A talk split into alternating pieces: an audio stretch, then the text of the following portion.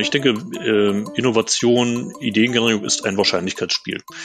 Und äh, wenn ich das nicht versuche, wenn ich, wenn ich nicht spiele, wenn ich nicht antrete, dann habe ich schon verloren, dann, dann kann ich nichts gewinnen. So alleine Gründen halte ich auch nicht für sinnvoll. Wenn es mir als Mensch noch nicht gelungen ist, einen, mindestens einen anderen Menschen mal zu überzeugen von meiner Idee, äh, dann ist die Wahrscheinlichkeit, dass ich damit noch mehr Menschen überzeuge, auch nicht sehr groß. Also prinzipiell denke ich, jede Karriere ist ein, ist ein individueller Weg, den man geht. Äh, und es hängt einfach von vielen Faktoren ab. Ähm, Gründen nur um des Gründens willen und um das in ihrem Lebenslauf dann zu zeigen und äh, vielleicht als Karrierebooster würde ich ablehnen. Das ist nicht sinnvoll. Die Mutigen leben vielleicht nicht ewig, aber die Vorsichtigen, die leben gar nicht. Und damit herzlich willkommen zum Goya Markentalk. Unser Motto? Neues Denken, neue Wege. Ein Podcast, in dem es vorrangig um unterschiedlichste Veränderungsprozesse geht. Zudem diskutieren wir das Thema Marke aus spezifischen Blickwinkeln und richten den Blick auf das, was hinter den Kulissen passiert. Ich bin Caroline Bierlich und an meiner Seite ist der Marken- und Innovationsexperte Roland Albrecht.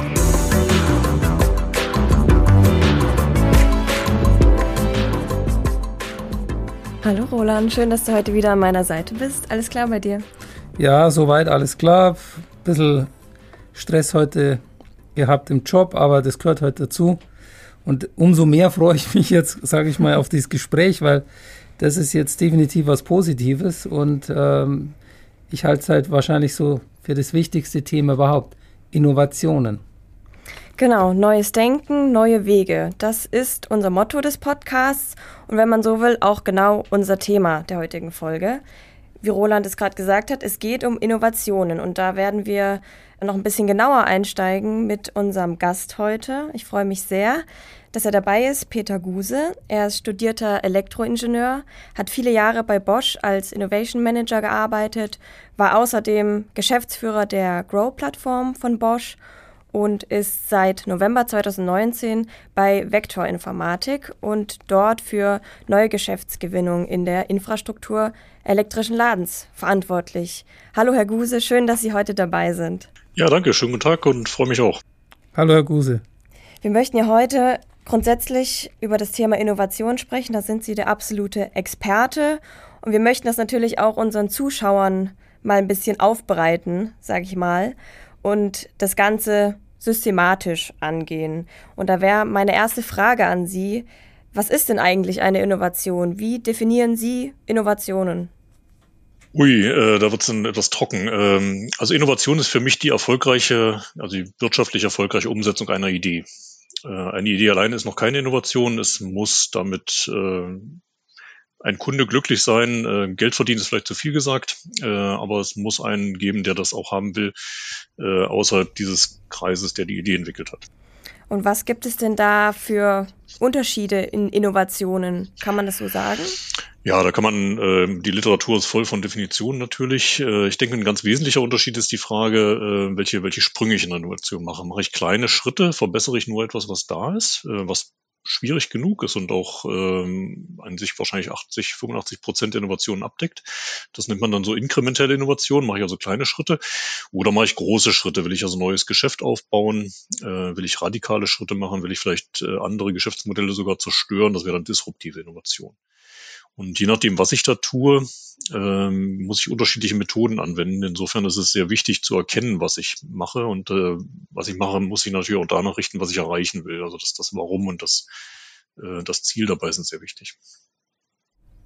Äh, kann man denn sagen, dass zum Beispiel, Sie haben gesagt, inkrementell sind eher kleinere Schritte. Kann man sagen, dass das quasi die sicherere Variante von Innovation ist?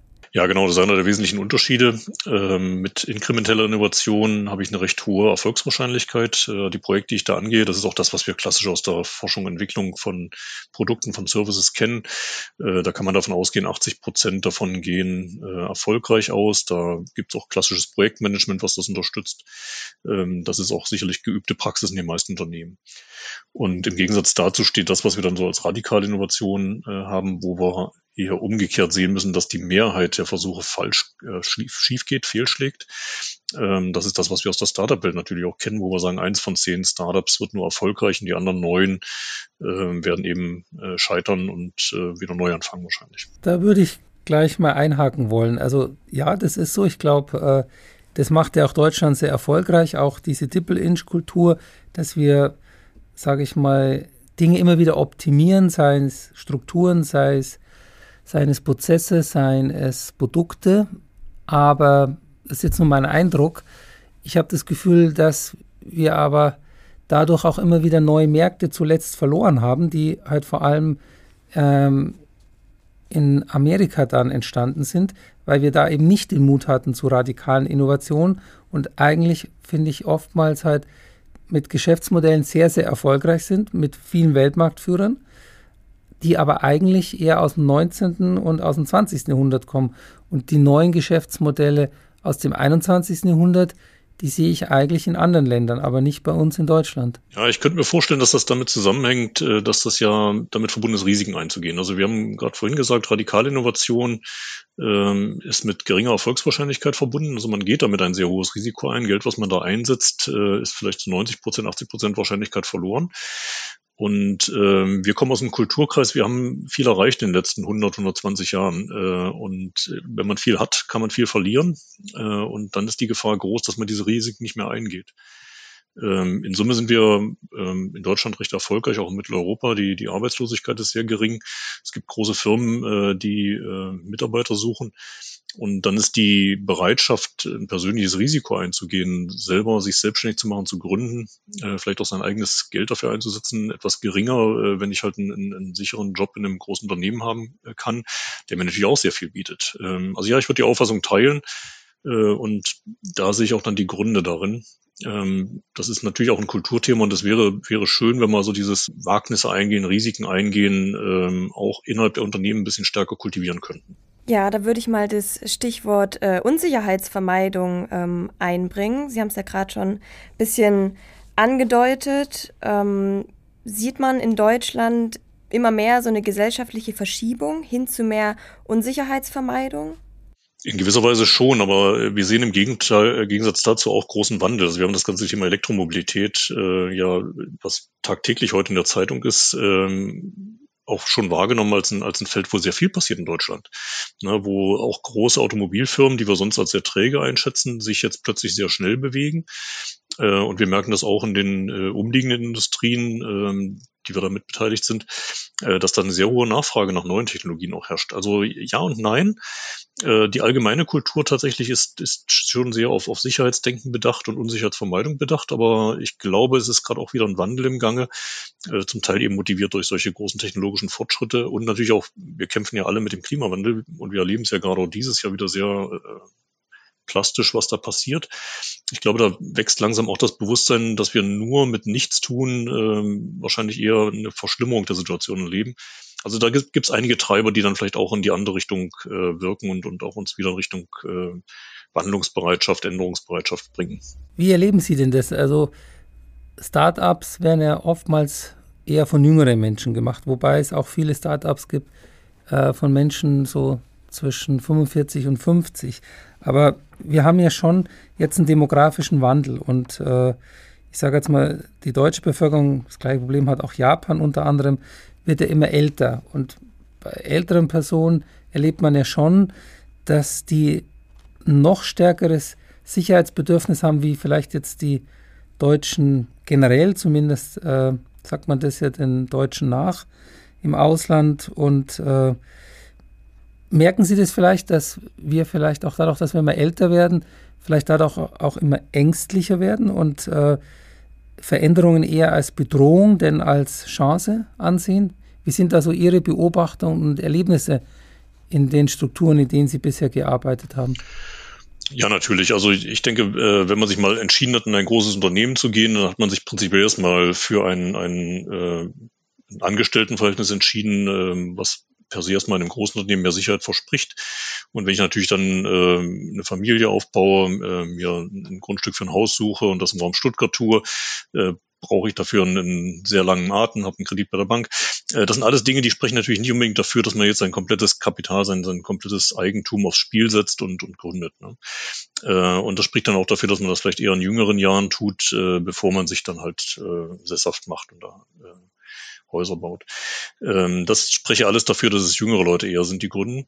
Und trotzdem, also wir erleben in der Praxis, äh, wir sind hier mit dem Vector ja beim, beim Gründermotor mit ins, äh, engagiert äh, und da gibt es durchaus auch äh, Initiativen, Steig Next zum Beispiel, äh, wo ähm, Gründer mit Erfahrung auch gefördert werden. Also durchaus Menschen, die im Job stehen oder standen und dann irgendwann sich gefragt haben, ja, war es das jetzt? Also mache ich jetzt bis zur Rente meinen Job so weiter? Ähm, vielleicht bin ich finanziell abgesichert ähm, und will jetzt aber nochmal meine, meine Kompetenzen, meine Erfahrungen einsetzen und will nochmal was Neues versuchen. Und ich schleppe vielleicht auch schon so mehrere Jahre so diese eine Idee mit mir rum und will das jetzt aber wirklich mal ausprobieren, bevor es dann vielleicht doch zu spät ist, das mal zu machen. Also das sehe ich auch. Ähm, da äh, waren wir gerade in ein, zwei Wochen ist es her, äh, haben wir da so einen Zwischenpitch gesehen von einem Programm, äh, wo wirklich erfahrene Gründer dabei sind. Also das erlebe ich auch. Das sind so die, die zwei Seiten der Medaille. Das eine, ja, Absicherung, aber dann eben auch der Punkt, der dann irgendwann im Arbeitsleben kommt, war es das jetzt für mich? Kann ich nochmal was Neues versuchen? Kann ich nochmal neu anfangen? Und auch bei den Jüngeren, ich denke in der Vergangenheit, ähm, wir haben ja tatsächlich auch eine Situation hier, wo die lokalen Hochschulen ähm, sehr intensiv von den großen Unternehmen auch äh, mit Werbung bearbeitet werden, dass also die, die ganze Jahrgänge dann von Informatikern, äh, von Elektronikern äh, dann zu großen Firmen wechseln. Aber trotzdem sehe ich auch erfreulicherweise, dass da äh, viele, äh, statt diesen Schritt zu gehen, erstmal nochmal den, die Erfahrung machen wollen, doch mal selber zu gründen. Und das schließt sich ja inzwischen nicht mehr aus. Ich kann ja, nachdem ich erfolgreich oder weniger erfolgreich gegründet habe, habe ich keinen Makel auf dem Lebenslauf, sondern kann dann immer noch äh, zu Großunternehmen gehen und werde dann vielleicht sogar äh, attraktiver gesehen, weil ich eine gewisse unternehmerische Erfahrung gemacht habe, was ja dann auch gesucht ist. Also ja und nein, ich, ich sehe beides tatsächlich. Mhm. Was ist denn jetzt Ihr Ratschlag als erfahrener und erfolgreicher Innovationsmanager. Also würden Sie jetzt äh, zum Beispiel einem jungen Menschen, der jetzt sein Studium absolviert hat, würden Sie ihm jetzt, sage ich mal so sagen, mach dich gleich mal jetzt selbstständig, probier mal was aus und wenn nicht, dann hast du trotzdem eine Story, die du dann in deinen Lebenslauf einbauen kannst und mit der du dich dann notfalls eben dann doch wieder für einen Angestelltenjob bewerben kannst oder würdest du sagen, lern erstmal das Handwerk in in einer Firma, beim mittelständischen Unternehmen oder beim Konzern. Und wenn du dann da gewisse Erfahrungen gemacht hast, wag dann den Sprung in die Selbstständigkeit. Also gibt es da so ein Patentrezept oder ist das jedes Mal einfach ein individueller Weg, den man da gehen sollte, wenn man eben sagt, ich, ich will was eigenes aufbauen?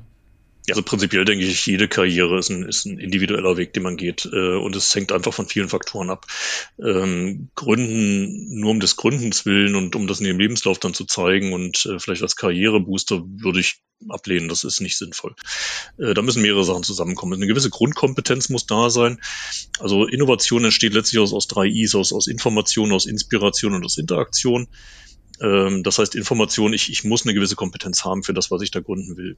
Äh, und ich denke schon, die Ausbildung in Deutschland ist gut. Man erwirbt diese Kompetenz am ehesten und am besten, am effizientesten vielleicht an einer, an einer Hochschule, an einer Universität oder durch eine Ausbildung. Äh, Interaktion heißt, ich brauche ein Team. Also alleine gründen halte ich auch nicht für sinnvoll. Wenn es mir als Mensch noch nicht gelungen ist, einen, mindestens einen anderen Menschen mal zu überzeugen von meiner Idee, dann ist die Wahrscheinlichkeit, dass ich damit noch mehr Menschen überzeuge, auch nicht sehr groß. Also mindestens ein Team sollte dabei sein zum Gründen. Dann kommt noch die Inspiration dazu. Ja, kommt drauf an. Also äh, ich brauche irgendwo ein bisschen Lebenserfahrung, aus der ich diese Inspiration schöpfen kann. Ähm, das kann ein Hobby sein, das, das kann ein Beruf sein, das kann aber auch eine große Reise gewesen sein. Äh, und nachdem ich das vielleicht alles habe, immer noch keine Idee da ist, an die ich so fest glaube, dass ich damit auch wirklich meine, meine aktuelle Existenz mal aufs, aufs Spiel setze, äh, dann würde ich immer noch nicht gründen. Also die, diese Sachen müssen alle zusammenkommen. Äh, die Idee muss da sein, Kompetenz muss da sein, ein Team muss da sein, Inspiration muss da sein. Und dann lohnt sich das Gründen durchaus, aber nicht um des Gründen willens. Mhm. Ideen, also wie kommt man denn zu Ideen? Also da gibt es ja so agile Innovationsmethoden, viele, und äh, also wir haben uns ja damals kennengelernt, um das vielleicht auch dem Hörer und Hörer nochmal kurz als Geschichte zu erzählen, als die Geschäftsführer eben von dem Bosch Innovation Lab waren, Grow. Und äh, ich habe eben damals für einen Kunden als Berater ein Innovationsprojekt mitbegleitet. Und äh, im Zuge dessen haben wir damals ja mehrere so Innovation Labs in Deutschland besucht. Unter anderem war ich dann eben auch äh, bei Ihnen in Ludwigsburg bei Stuttgart. Und wie habt ihr damals eigentlich so Ideen generiert? Also hattet ihr da so eine gewisse Methodik oder ja, was waren da so die Erfahrungen, die Sie da gesammelt haben, wo Sie gesagt haben, also das hat sich bewährt. Ja, Duschen alleine ist es nicht. Äh, also man bekommt die Ideen nicht allein beim Duschen. Das kann ich vorwegnehmen. Äh, ich halte sehr viel von Systematik tatsächlich. Äh, also Voraussetzungen schaffen, Wahrscheinlichkeit erhöhen. Ideen sind letztlich immer Zufall. Ähm, ich, ich muss mehrere Faktoren zusammenbringen, damit es dann irgendwann zündet. Veränderungen der Umgebung bringen da sehr viel. Also wir haben in Ludwigsburg haben wir das getan. Da haben wir eine alte Fabrikhalle, wirklich eine, eine baufällige Fabrikhalle genommen und saniert und haben da mit Künstlern zusammengearbeitet ähm, weil einfach da natürlich die Situation war, die meisten Mitarbeiter von, von Bosch und von anderen Firmen hier im, im Stuttgarter Umfeld sind Ingenieure oder vielfach Ingenieure. Und äh, wenn ich die mit Kunst konfrontiere, ist das ein sehr starker Gegensatz. Und so Gegensätze inspirieren typischerweise. Ähm, deswegen hilft Duschen wahrscheinlich nur, wenn ich selten dusche. Äh, aber was natürlich für viele Menschen hilft, ist, wenn sie mal aus dem Büro rausgehen, wenn sie mal in die Natur gehen, ähm, andere Sachen erleben, andere Dinge erleben, auf Reisen gehen. Äh, ich glaube, das wissen wir aus der persönlichen Erfahrung auch, dass da dann Ideen herauskommen. Ähm, aber das alleine hilft mir noch nicht, eine Idee zu haben, mit der ich nachher erfolgreich gründen und vielleicht innovieren kann. Ich halte sehr viel davon, äh, diese Ideengenerierung in Bahnen zu lenken. Und diese Bahnen können so Suchfelder, Innovationsfelder sein. Ähm, da habe ich mich in der Vergangenheit auch sehr stark damit beschäftigt. Ähm, ich will ja nicht irgendwelche Ideen haben. Ich will Ideen haben, äh, die vielleicht zu dem Unternehmen passen, in dem ich die habe, oder die vielleicht äh, zu meinen, meinen Kompetenzen passen, mit denen ich dann äh, mich selbstständig machen kann. Äh, also es ist eine gute Idee, sich vorher mal Gedanken zu machen äh, über, über Trends, die da sind, Technologietrends, äh, soziale Trends, die da sind, und daraus wirklich Suchfelder zu formulieren und dann innerhalb dieser Suchfelder zu suchen. Äh, das war zumindest die Herangehensweise, die wir, die wir bei Grow, bei Bosch gemacht haben. Und das halte ich nach wie vor für eine, eine sinnvolle, systematische Herangehensweise. Also Voraussetzung, ich weiß, wo ich hin will, ich habe äh, ein gewisses Feld im Kopf, wo ich innovieren will, ich schaffe Inspiration durch Gegensätze und ich suche mir kompetente Leute, mit denen ich das Ganze auf die Beine stellen kann. Also Ideen äh, ganz alleine generieren ist auch schwierig. Ähm, Zusammenarbeit, Interaktion hilft da sehr. Und dann natürlich das Thema Umgebung. Ähm, wir haben hier bei, bei Vectors das auch eine sehr schöne Geschichte. Es gibt hier diesen Innovationsraum, äh, den, den Firestarter, äh, wo man also auch ganz äh, andere optische Eindrücke gewinnt, als man die in den normalen äh, Standardbüros hat, die eher sachlich gestaltet sind. Ähm, es geht immer darum, möglichst im, im Kopf Signale auszulösen, äh, die das Denken in andere Spuren denken. Wir neigen alle sehr stark dazu, wir sind darauf konditioniert, so in, in Mustern zu denken, schnell Entscheidungen zu treffen. Äh, und damit wir da rauskommen, braucht das, das äh, Gehirn irgendwelche Signale. Das können Gerüche sein, das können Bilder sein, äh, das können Haptiken sein.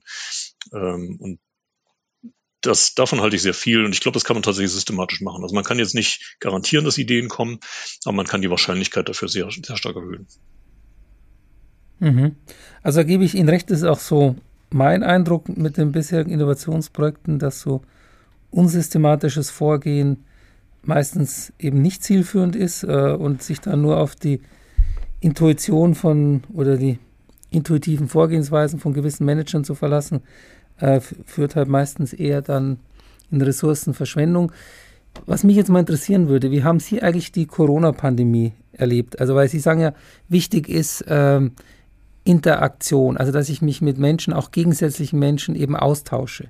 Also möglichst dann wahrscheinlich auch face-to-face, -face, dass ich mal rausgehe, in, mal den Wald spazieren gehe, einfach mit meinen ganzen Sinnen neue Eindrücke, neue äh, Informationen sammle. Jetzt waren wir ja mehr oder weniger so ein Jahr eingesperrt. Ähm, ist es dann quasi jetzt ein verlorenes Jahr gewesen, was so Innovation angeht? Äh, ja, ich fürchte tatsächlich, dass äh, Innovation auch unter Corona ein Stück gelitten hat, gerade in der Anfangsphase. Ähm, wir haben hier selber dann auch sehr schnell angefangen, darüber nachzudenken, äh, wie wir denn diese, diese Präsenz, diese, dieses, diese täglichen Kontakte ersetzen können durch, durch irgendwelche Online-Methoden. Und ich denke, so nach und nach ist uns das dann gelungen. Ähm, es führt natürlich dann schon dazu, dass man sehr viel mehr Re Regelmeetings macht. Ähm, man muss es organisieren, weil es spontan halt einfach nicht mehr stattfindet. Äh, und ich glaube, das ist der größte Verlust eigentlich. Ähm, wir haben in meiner Vergangenheit weiß ich auch, dass man vielfach sehr wertvolle Gespräche am Kopierer führt oder bei der, in der Kaffeeecke führt oder beim Mittagessen führt. Mhm, genau. Und das sind, das sind natürlich Sachen oder einfach nur auf dem Weg vom Parkplatz äh, zum, oder vom Fahrradstand zum, zum äh, Arbeitsplatz oder zurück. Äh, da trifft man zufällig Leute. Das ist dieses, dieses Thema Serendipity. Man, man findet etwas, was man gar nicht gesucht hat durch spontane Gespräche. Und das ist verdammt schwer zu ersetzen durch, durch virtuelle Methoden und, und Sachen. Äh, also wir haben dann bei uns hier im Team auch dann gesagt, also wir, wir machen äh, tägliche Meetings, so, so äh, Daily äh, Stand-ups, die man sonst an der Tafel machen würde, äh, dann schon per Video und auch wirklich möglichst per Video, dass man sich sieht, weil einfach sehr viel Information ja auch durch das, durch die Optik übertragen wird, durch das Video übertragen wird, dass man also Gesichtsausdrücke sieht, Bewegungen sieht. Ähm, aber das alles kann es nur bedingt ersetzen, würde ich sagen. Äh, ich bin sehr froh, dass wir jetzt im Moment wieder die Chance haben, langsam wieder an den Arbeitsplatz zurückzukehren, sich auch mal wieder physisch zu sehen, wieder Mittagessen zu gehen zusammen äh, und dabei so ungeplante Gespräche zu führen. Und ja, insofern glaube ich schon, es hat ein bisschen gelitten. Sie haben jetzt gerade den Faktor Zufall als Erfolgstreiber äh, bei der Ideengenerieren genannt. Wie, wie ist denn das eigentlich nach Ihren Erlebnissen? Also findet die Innovation, die Idee mich oder finde ich sie sie? Also ist es dann, weil wir haben gesagt, wir sollen systematisch arbeiten, aber bekomme ich eben durch systematisches Arbeiten dann die Idee oder am Ende findet sie mich durch Zufall, durch Glück? durch was auch immer. Ja, also ich denke, äh, Systematik, Struktur, Suchfelder, das alles kann die Wahrscheinlichkeit einfach erhöhen. Ich denke, äh, Innovation, Ideengenerierung ist ein Wahrscheinlichkeitsspiel. Und äh, wenn ich das nicht versuche, wenn ich, wenn ich nicht spiele, wenn ich nicht antrete, dann habe ich schon verloren, dann, dann kann ich nichts gewinnen. Äh, und umgekehrt, ja, es findet mich, das, das stimmt auch. Also Innovation kommt überein. Ähm, ich habe sehr viele, äh, sehr vielfach erlebt in der Vergangenheit, äh, dass zu einem bestimmten Zeitpunkt scheinbar Innovationen überfällig sind. Also bestimmte Themen kommen dann gehäuft. Also insofern ist es auch gar nicht tragisch, wenn es, wenn es das eine Team nicht, nicht schafft, mit der Idee erfolgreich zu sein. Man kann sich fast darauf verlassen, dass wenn eine gewisse, ein, ein Bedarf da ist, ein, ein, eine Innovation quasi von der Allgemeinheit, von der Gesellschaft gefordert wird, äh, dann wird es mehr als einen Menschen geben, der auf diese Idee kommt und die auch vorantreibt. Ähm, und also deswegen beides. Und natürlich, klar, dass das Glück findet den, den Vorbereiteten. Wenn ich mich durch Struktur, durch Systematik äh, auf das Thema vorbereite, wenn ich die richtigen Trends kenne, solche Suchfelder identifiziert habe und dann bin ich halt empfänglicher für die Idee. Ich glaube, die Erfahrung haben wir alle auch schon mal gemacht. Wenn ich mich mit einem bestimmten Thema beschäftige, dann, mhm. dann fällt mir das auch viel öfter ins Auge. Ja. Ich würde mal gern kurz äh, mal auf die Seite des Staates blicken. Also ich zum Beispiel bin der Meinung, wir bräuchten so eine Agenda 2030 und da ist für mich überfällig ein Digitalministerium. Äh, und zwar seit mindestens 20 Jahren ist es überfällig, so wie auch damals das Umweltministerium, wenn ich mich recht erinnere, wurde das 86 gegründet und war damals eigentlich auch wahrscheinlich 20 Jahre zu spät. Brauchen wir in Deutschland eigentlich auch ein Innovationsministerium? Ja, es gibt ja so Aktivitäten, äh, Agenturen für Sprunginnovationen, so Geschichten. Ähm, ja, weiß ich nicht. Also ähm, was man auf jeden Fall machen kann, also durch, durch staatliche Förderung, durch, durch politisches Eingreifen, äh, lassen sich Rahmenbedingungen dafür verbessern. Das auf jeden Fall. Und äh, das sollte auch stattfinden. Also ein, wir hatten ja am Anfang mal gesagt, äh, warum findet Innovation oder Startup-Gründung stärker in den USA statt als bei uns? Äh, das hat zum Beispiel auch steuerliche Gründe. Also Wagniskapitaleinsatz äh, ist in Deutschland nicht sonderlich steuerlich begünstigt. Äh, und natürlich auch der Arbeitsmarkt ist relativ stark reguliert. Auch ein Thema, kreative Leute lassen sich halt schwer in so, so Arbeitszeitgrenzen reinpacken. Ähm, natürlich ist mir auch klar, wo das alles herkommt. Natürlich muss man Arbeitnehmer auch, auch schützen davor, dass sie, dass sie sich überarbeiten. Äh, aber da sind wir in Deutschland teilweise überreguliert. Und das sind natürlich Themen, die äh, politisch gelöst werden könnten. Ähm, da habe ich aber auch schon sehr, sehr positive Gespräche äh, erlebt. Ähm, also gerade auch hier in Baden-Württemberg ist das der Fall, äh, dass sich da auch die Politik für das Thema interessiert und einsetzt. Aber ja, also keine Frage, da kann die Politik was tun, brauchen wir, ja. Ja, ich würde jetzt ganz gerne mal auf einen Punkt zurückkommen, den vielleicht auch viele Zuhörer und Zuhörerinnen interessieren könnte. Ähm, und zwar, es ging um diese Idee, den Prozess der Ideenfindung. Ähm, ich würde ganz gerne auf das Thema Innovationsprozess an sich nochmal eingehen, weil wie läuft es denn ab, wenn man jetzt die Idee hat? Was kommt dann? Was, was passiert bis zur letztendlichen Umsetzung dieser Idee? Ähm, ganz entscheidend, das, was wir, um das nochmal aufzugreifen, was wir am Anfang gesagt haben, es kommt einfach mal darauf an, worauf die Idee zielt. Geht es um ähm, kleine Schritte in der Verbesserung von etwas, was schon da ist, also Produktverbesserung, schneller, höher, weiter, äh, Kostenreduzierung. Äh, oder geht es um äh, radikales Neugeschäft, äh, Zerstörung von anderen Geschäftsmodellen? Das muss ich als erstes unterscheiden. Und da gibt es für beides eigentlich in der Literatur auch gut beschriebene Prozesse. Ähm, inkrementelle Innovation folgt am besten so einem Stage-Gate-Prozess. Ich kann nie alle Ideen bis zum Erfolg oder Misserfolg führen. Ich muss immer wieder auswählen. Und das ist dann so ein ständiges Wechselspiel von Ressourcen zuführen, Idee weiterentwickeln, äh, dann wieder bewerten und Entscheidungsgates, also Entscheidungsmeilensteine setzen und dann auswählen. Aber wie ich das mache, unterscheidet sich sehr stark zwischen äh, inkrementeller und radikaler Innovation. Äh, bei inkrementellen Innovationen kann ich sehr gut den, den Nutzen beziffern, kann die Kosten messen und kann da so Schritt für Schritt das Wissen aufbauen. Da gibt es den klassischen Stage-Gate-Prozess, der dann so nach und nach äh, immer mehr Fra Wissen durch Fragen beantwortet äh, sieht und danach kann man immer wieder auswählen. Dann empfiehlt sich es auch, weil ja dann der Mitteleinsatz auch immer wieder sehr stark steigt, entsprechend auszuwählen. Ähm, bei radikalen Innovationen äh, ist es sehr wichtig, dass man ein iteratives Vorgehen zulässt, also Schleifen. Ähm, da kennt man diesen Lean Startup Cycle, dass man sagt, man baut erstmal sehr schnell ein Konzept, konfrontiert den Markt, die Kunden damit, lernt was aus der Reaktion, misst also die Reaktion und macht ein neues Konzept, baut dann neu. Und das ist ein, ein großer fundamentaler Unterschied, also zwischen äh, linearem Aufbau äh, einer Idee, also ein Anreichern, Umsetzen äh, im Stage-Gate-Prozess und diesem iterativen Lean Startup Cycle, ähm, der sehr wichtig ist. Und deswegen ist also die Unterscheidung zwischen iter äh, iterativen, inkrementellem Innovationen und radikalen Innovationen wichtig. Also es geht nicht beides mit den gleichen Methoden. Wenn ich jetzt im Bereich radikale Innovationen bin und eben immer äh, iterativ arbeite und ich sage jetzt mal, ich habe dann irgendwann so einen Prototypen erstellt. Äh, wo sehen Sie eigentlich jetzt äh, bei dem Stage-Gate-Modell dann den Punkt erreicht, wo ich sage, jetzt hole ich VC, also Venture Capital rein, ähm, um eben dann vielleicht entsprechende Markttests zu machen oder mache ich die noch vorher, bevor ich äh, an VC rangehe? Oder also wann hole ich mir quasi so eine erste Investitionsrunde, damit ich es dann auch wirklich schaffe bis zur Marktreife, dass ich dann das Produkt launchen kann und dass ich dann halt auch irgendwann skalieren kann. Also wo ist da so der richtige Zeitpunkt? Ja, also wenn wir bei der radikalen Innovation bleiben, neues Geschäft, ähm, Venture Capital werde ich überhaupt erst interessieren können. Ich meine, es ist ja nicht die Frage, ob ich danach rufe und die kommen dann, sondern äh, wann, wann sind die interessiert? Ähm, die werden erst dann investieren, wenn es ein, also mindestens mal ein Proof of Concept gibt, wenn es die ersten Interessenten am Markt gibt, wenn es äh, erste Kunden gibt, die sich äh, jetzt den Prototyp nicht unbedingt gekauft aber zumindest ausprobiert haben. Ähm, also da muss ich, soweit muss ich kommen, ohne dass ich jetzt institutionelle Investoren habe. Und das äh, heißt dann eben, ich brauche irgendwie so Seed Investments, äh, muss unter Umständen mein eigenes Geld in die Hand nehmen.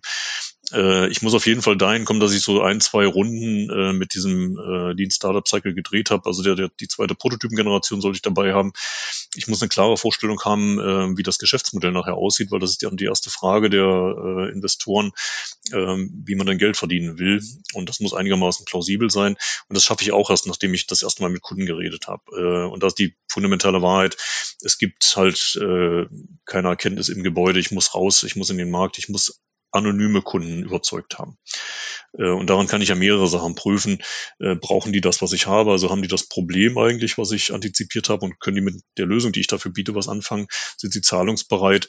Und wie erreiche ich sie denn eigentlich? Also gibt es davon genügend und kann ich sie auf irgendeine Weise durch Marketing, durch Sales erreichen?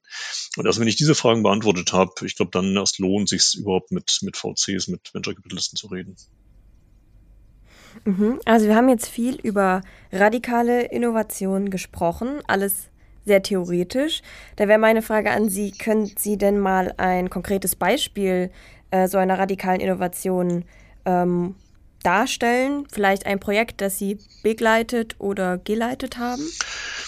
Ja, ich kann mal in die Vergangenheit greifen. Ähm, bei, bei Grow auf der Grow-Plattform bei Bosch ähm, haben wir so ein, ähm, ist eine Idee aufgekommen, so ein kleines Alarmgerät zu machen. Äh, das ist zwischen am Markt äh, kaufbar.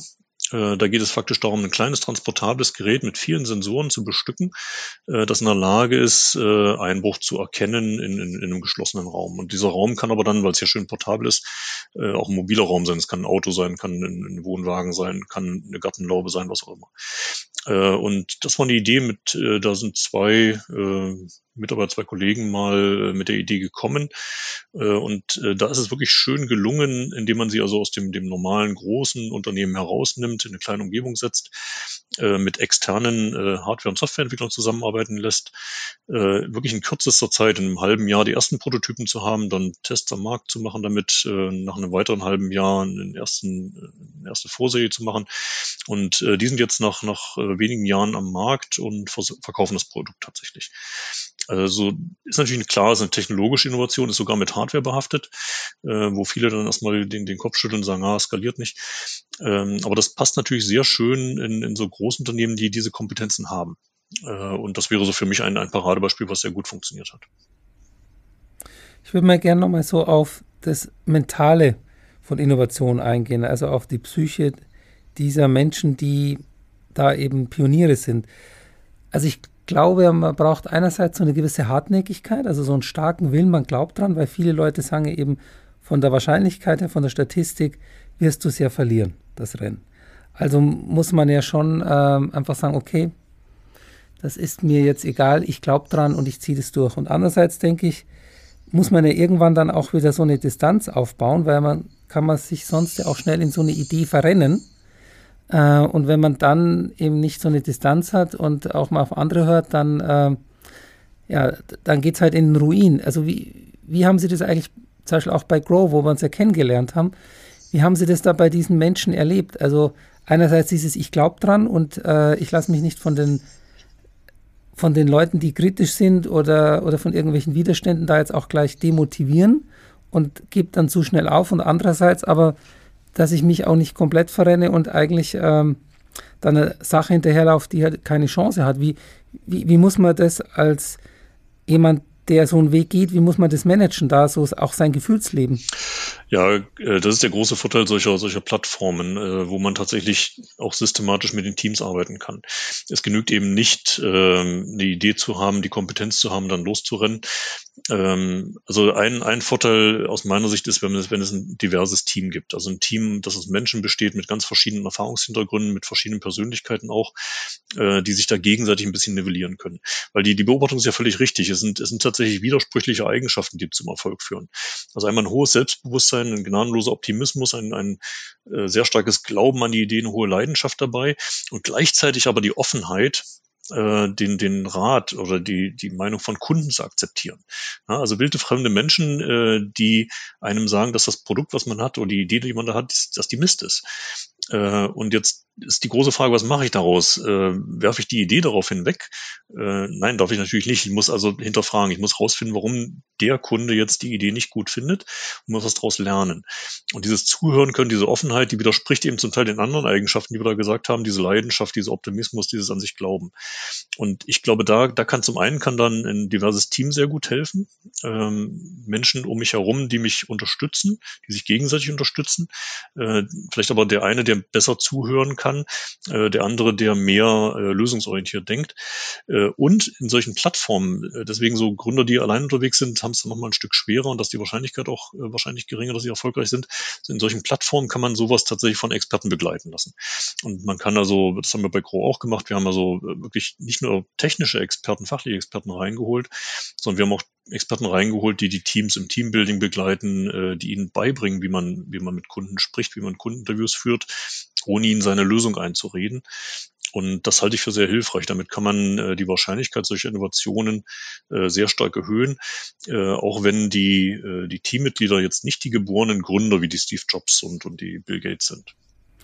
Ja, okay, das ist klar. Das sind, ich sage jetzt mal, geniale Menschen, hochintelligent. Aber gibt es halt wenige davon, ne? Und die haben, genau, und, und, und ähm, die gibt es halt vielleicht nur ein paar Mal und äh, an denen kann man sich auch letztlich nicht orientieren, weil die spielen, glaube ich, wirklich in der eigenen Liga. Aber jetzt, um es nochmal ein bisschen konkret zu machen, äh, für Menschen, die jetzt da vielleicht da draußen zuhören und sagen, ich habe diese Motivation, ich habe diesen Antrieb.